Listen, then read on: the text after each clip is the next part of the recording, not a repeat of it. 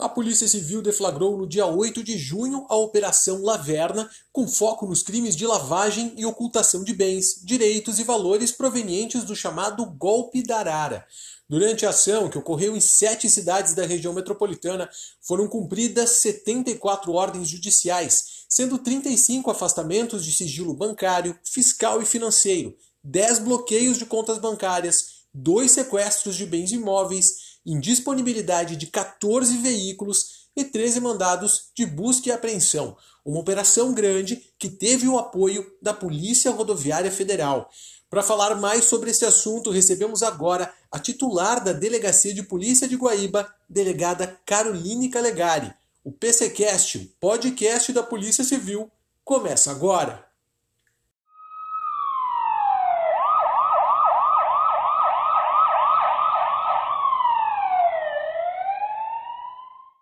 A gente começou o programa falando sobre o golpe da Arara, mas com certeza muitos que nos escutam agora não sabem do que a gente está falando.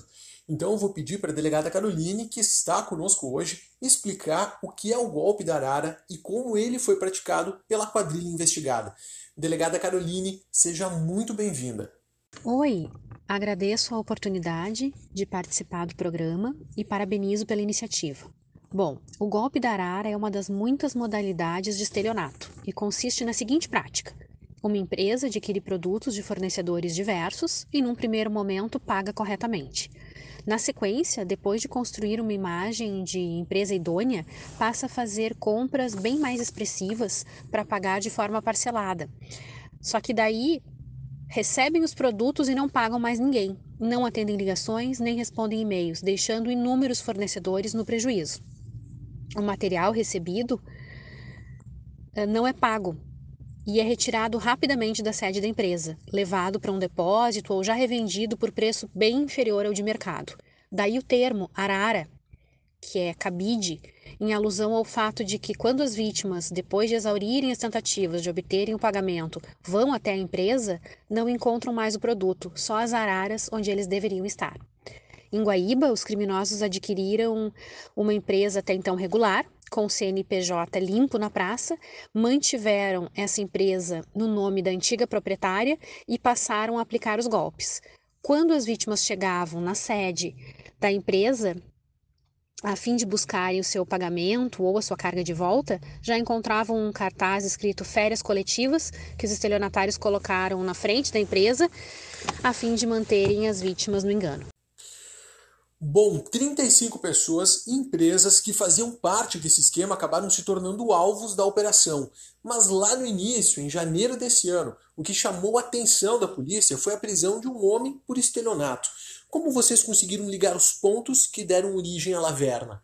Afinal, os desafios desse tipo de operação não são poucos. Não são poucos. O estelionato é um crime difícil de investigar porque os criminosos se utilizam de inúmeras maneiras para despistar o seu dolo e para manter as pessoas no erro. Mas em janeiro de 2021, a Polícia Civil já monitorava a empresa investigada, pois já se tinha informação sobre movimentações suspeitas de baldeação de carga durante a madrugada. Dessa forma, em ação conjunta com a PRF, foi possível prender em flagrante o líder do grupo, quando ele transportava mais uma das muitas cargas pelas quais não pagou. Com a prisão do mentor do crime e dono de fato dessa empresa, bem como com a apreensão de dois veículos que estavam sendo utilizados na prática criminosa e que estavam em nome de uma terceira empresa, também fraudulenta, foi possível aprofundar as investigações e desbaratar esse, esquema criminoso. O site da Central Nacional de Protestos verificou que o CNPJ da principal empresa utilizada pela organização criminosa tem mais de 460 protestos, isso somente em Guaíba. Quer dizer, só numa única cidade o valor em dívidas não pagas chega a mais de 2 milhões e 700 mil reais. Em contrapartida, a senhora calcula aí que mais de 7 milhões de reais em bem móveis e imóveis foram decretados indisponíveis pela justiça. Em termos de recursos, esse foi um grande golpe sofrido pela quadrilha. Foi o patrimônio sequestrado ou tornado indisponível visa o ressarcimento das vítimas. Então, o fato de termos conseguido o equivalente a 7 milhões de reais em bens adquiridos com proventos obtidos a partir dos golpes oferece às vítimas uma boa chance de serem ressarcidas. Além disso, tem o caráter pedagógico das medidas, pois os investigados foram privados de parte expressiva do seu patrimônio e, por haver indícios de lavagem de dinheiro, o ônus de provar a origem lícita dos bens e valores sequestrados passa a ser dos investigados. A operação cumpriu um total de 13 mandados de busca e apreensão, culminando no recolhimento de documentos, cartões bancários, máquinas de pagamentos, placas veiculares, mídias e computadores, entre outros. A análise desse material, que pode aí comprovar o cometimento de inúmeros crimes, é um desafio para a polícia? Sim. Com a deflagração da primeira etapa da operação, muitas provas passam a fazer parte do inquérito, as quais, pela natureza e complexidade, precisam de tempo e dedicação para serem examinadas. Investigações complexas são desafios, mas também dão como resultado o que a gente chama de repressão qualificada do delito, produzindo provas contundentes sobre as práticas criminosas. Um dos principais pontos dessa operação foi a investigação em cima do crime de lavagem de dinheiro. Individualmente, a gente tem a impressão de que esse crime pode não afetar tanto assim o nosso dia a dia, mas as implicações para a sociedade são completamente outras. E aí, delegada? Lavar dinheiro, em poucas palavras, é dar aparência de licitude a um dinheiro oferido de maneira criminosa. Isso faz com que os autores do crime possam usufruir dos ganhos ilícitos obtidos, fortalece o crime organizado e também acarreta inúmeros danos à economia.